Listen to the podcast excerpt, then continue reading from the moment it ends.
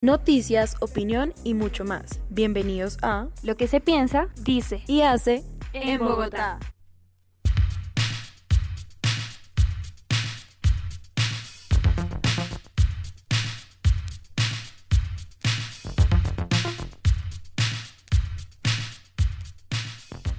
Bienvenidos a Lo que se dice, hace y piensa en Bogotá.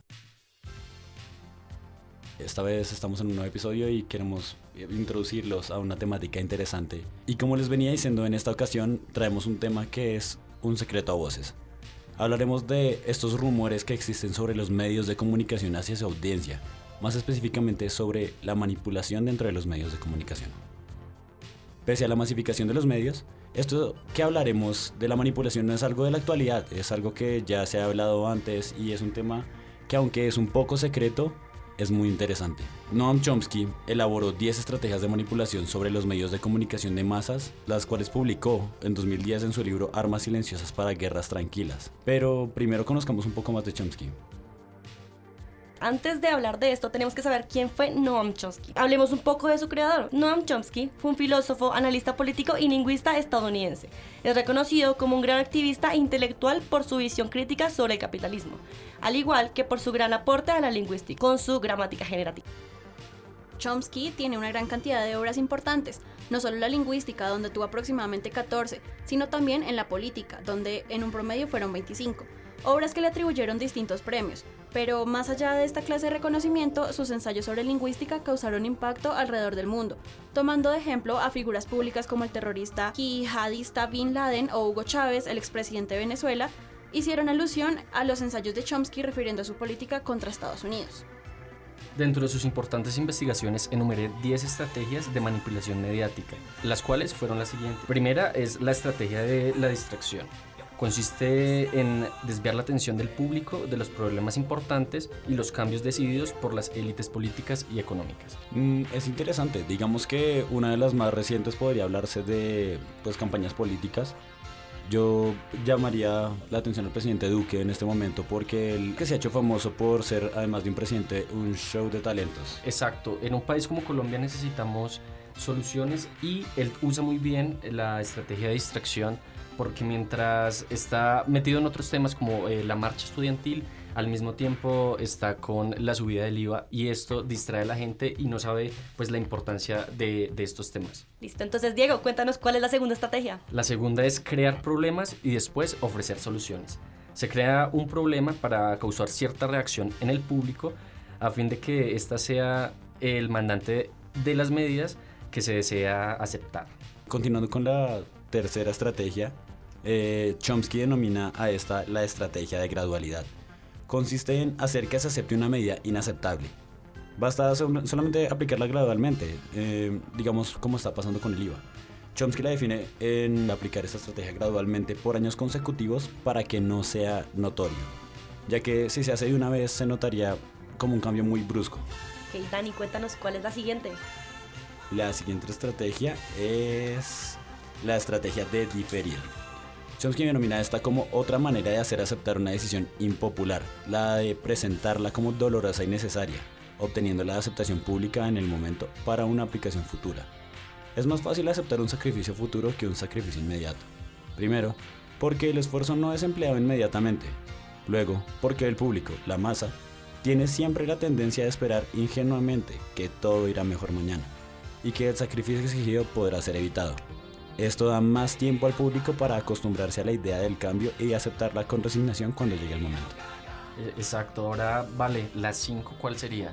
Así es, la 5 sería dirigirse al público como criaturas de poca edad. Esta se refiere a que la mayoría de la publicidad dirigida al gran público utiliza discursos, argumentos, personajes y entonación particularmente infantiles, muchas veces próximos a la debilidad, como si el espectador fuese una criatura de poca edad o sufriera de alguna deficiencia. Chomsky dice que entre cuanto más se intente buscar engañar al espectador, más se tiende a optar a un tono infantil para que la respuesta del espectador sea de poco sentido crítico. Parecía la respuesta de un niño de poca edad. Esta estrategia me recuerda al boletín del consumidor, tal cual es un personaje que todos conocemos desde hace años, en especial en los millennials.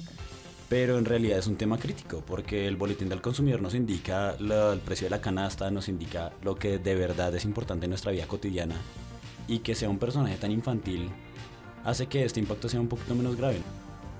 Que esta es la estrategia que usan eh, los grandes medios para que mm, las personas no noten realmente la importancia que tiene la canasta familiar o temas económicos en su vida. Por eso lo hacen con caricatura para que piensen que es un tema que no es de primordial importancia. La siguiente sería, exactamente, apelar a las emociones antes que a la reflexión. Esto se refiere a recurrir a las emociones del ser humano antes que a la racionalidad ya que así es más fácil conectar y disuadir al público de manera inconsciente. Y como sabemos, nos movemos por sensaciones. Somos seres humanos y, nos toca muchas cosas. La tristeza de alguien, el dolor de otra persona y de hecho se aprovechan de, de las emociones de nosotros. Todos somos muy sensibles y esto hace que nosotros nos emocionemos. Exactamente. Paula, cuéntanos cuál es la siguiente estrategia. Bueno, la séptima es la ignorancia, que dice Chomsky que es la calidad de la educación básica que debe ser muy limitante para que las personas en vez de apelar a su racionalidad se guíen más por sus instintos básicos e inmediatos. Esto pasa eh, hoy en día en Colombia con las marchas estudiantiles. Muchas personas no le dan la importancia y creen que los estudiantes estamos saliendo a marchar porque queremos crear un caos, pero mentiras. Eh, la educación es la, arma más poderosa que tenemos para sacar este país adelante, ¿cierto? Es verdad. La educación es un tema muy recurrente en países de Latinoamérica. Hay muchísimas dictaduras que de hecho se enfocan en mantener un pueblo ignorante para simplemente que no les generen problemas. Y eso se está haciendo notar en el gobierno Duque que cree que la educación no merece o, no tiene presupuesto y solo se lava las manos diciendo que este año no hay más presupuesto. Entonces creo que la ignorancia la utilizan mucho los gobiernos y más los gobiernos latinoamericanos. Y continuando con las estrategias, la 8 es estimular al público para que sea complaciente, que es con caricaturas, programas de televisión, de radio, todos se vuelven estúpidos, vulgares e incultos como una moneda que es bien vista. Listo. Diego, continuando. Bueno, la novena es la autoculpabilidad hacer creer a cada individuo que su desgracia se debe a que no se esforzó o no fue suficientemente inteligente para cambiar una situación. Bueno, siguiendo con el 10, eh, es conocer a los individuos. Gracias a diversos estudios que se han llevado a cabo, todos los años se han logrado conocer con mayor facilidad de cómo va a ser la reacción del público respecto a un tema, volviéndonos eh, patrones de a seguir un modelo. Exactamente. Ya que conocimos todas esas estrategias, decidimos salir a la calle y tomar algunas opiniones de las personas respecto a estas formas de manipulación. Escuchemos algunas entrevistas y escuchemos qué dicen las personas sobre esto. Creo que tiene que ver con lo mismo que realizan las personas que venden productos que la gente no necesita. Estás creando un problema, estás creando una necesidad para ofrecer una solución que solamente tú puedes dar. Es no solamente una estrategia de manipulación, sino que creo yo es también una, una manera de publicitarte y hacerte, y hacerte necesitar de la gente y hacerte necesitar de un entorno. Yo considero personalmente que ella tiene razón en que muchas personas aprovechan esta estrategia para publicitarse a sí mismos. Es verdad, mucha gente de hecho prefiere la infamia, como el caso de Roger Stone. Él, para quienes no lo conozcan, era el promotor de campaña de Donald Trump él siempre dice que la infamia es mejor que no ser conocido. Vamos con la segunda entrevista y opinemos un poco sobre esta.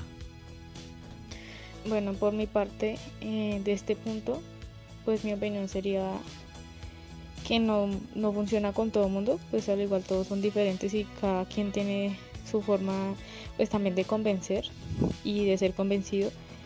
Eh, yo optaría más por una, no sé, como una voz seria que como que a su vez exprese carácter y no, no como, por así decirlo, una voz como infantil.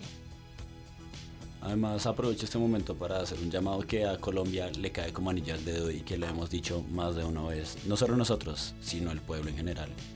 Una cita de Napoleón Bonaparte que dice que aquel que no conoce su historia está condenado a repetirla. Pero más allá de lo que hemos visto que la gente opina y evidencia en la realidad actual sobre estas manipulaciones, podemos ver otra clase de ejemplos en la actualidad.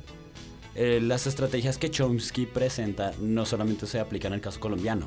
Tenemos otros ejemplos que abarcan la televisión, el cual es uno de los medios de comunicación masivos más importantes acá en el país y en el mundo, y el énfasis en este medio de comunicación son los reality shows o telenovelas. El hecho de que se intensifique la violencia urbana, organizar atentados sangrientos, a fin de que el público sea el demandante de leyes de seguridad y políticas de perjuicio de la libertad, pues crean problemas. Eh, el IVA, impuestos que se les cobra a los consumidores. Al principio Colombia solo era aplicado una variedad de productos y pues poco a poco ustedes han visto que esto ha ido aumentando hasta llegar a productos de la canasta familiar, lo cual nos afecta de una forma... Gradual, eso es la Y estrategia es de a todos los colombianos, es el bolsillo de todos. Porque la canasta familiar va desde los huevos, el arroz, la leche, que son productos que todos los días estamos eh, comprando y si se, se alza el precio sería muy perjudicial para todos. Además, ¿ustedes se imaginan un mundo en el que los útiles escolares tuvieran IVA? Eso, eso está por pasar si seguimos así en Colombia. Bueno, lastimosamente se acabó el tiempo. sí. Se nos muy acabó bueno todo el el programa de hoy. Muchachos, No, pues esto fue todo por hoy. Agradecemos a todos nuestros oyentes y queremos recordarles que no somos los únicos. También tenemos redes sociales donde pueden seguir nuestras actividades en arroba Bogotá barra piso piensa, tanto en Instagram como en Twitter. Y los invitamos a que nos sigan y conozcan más sobre este podcast. Y recuerden seguirnos. Muchas gracias. Y despido a esta hermosa mesa. Sí, muchas gracias, a todos por, por atendernos. Hasta luego. Nos Hasta vemos en una próxima. Esto fue lo que Bogotá piensa, dice y hace. Hasta la próxima. Chao. Gunpowder,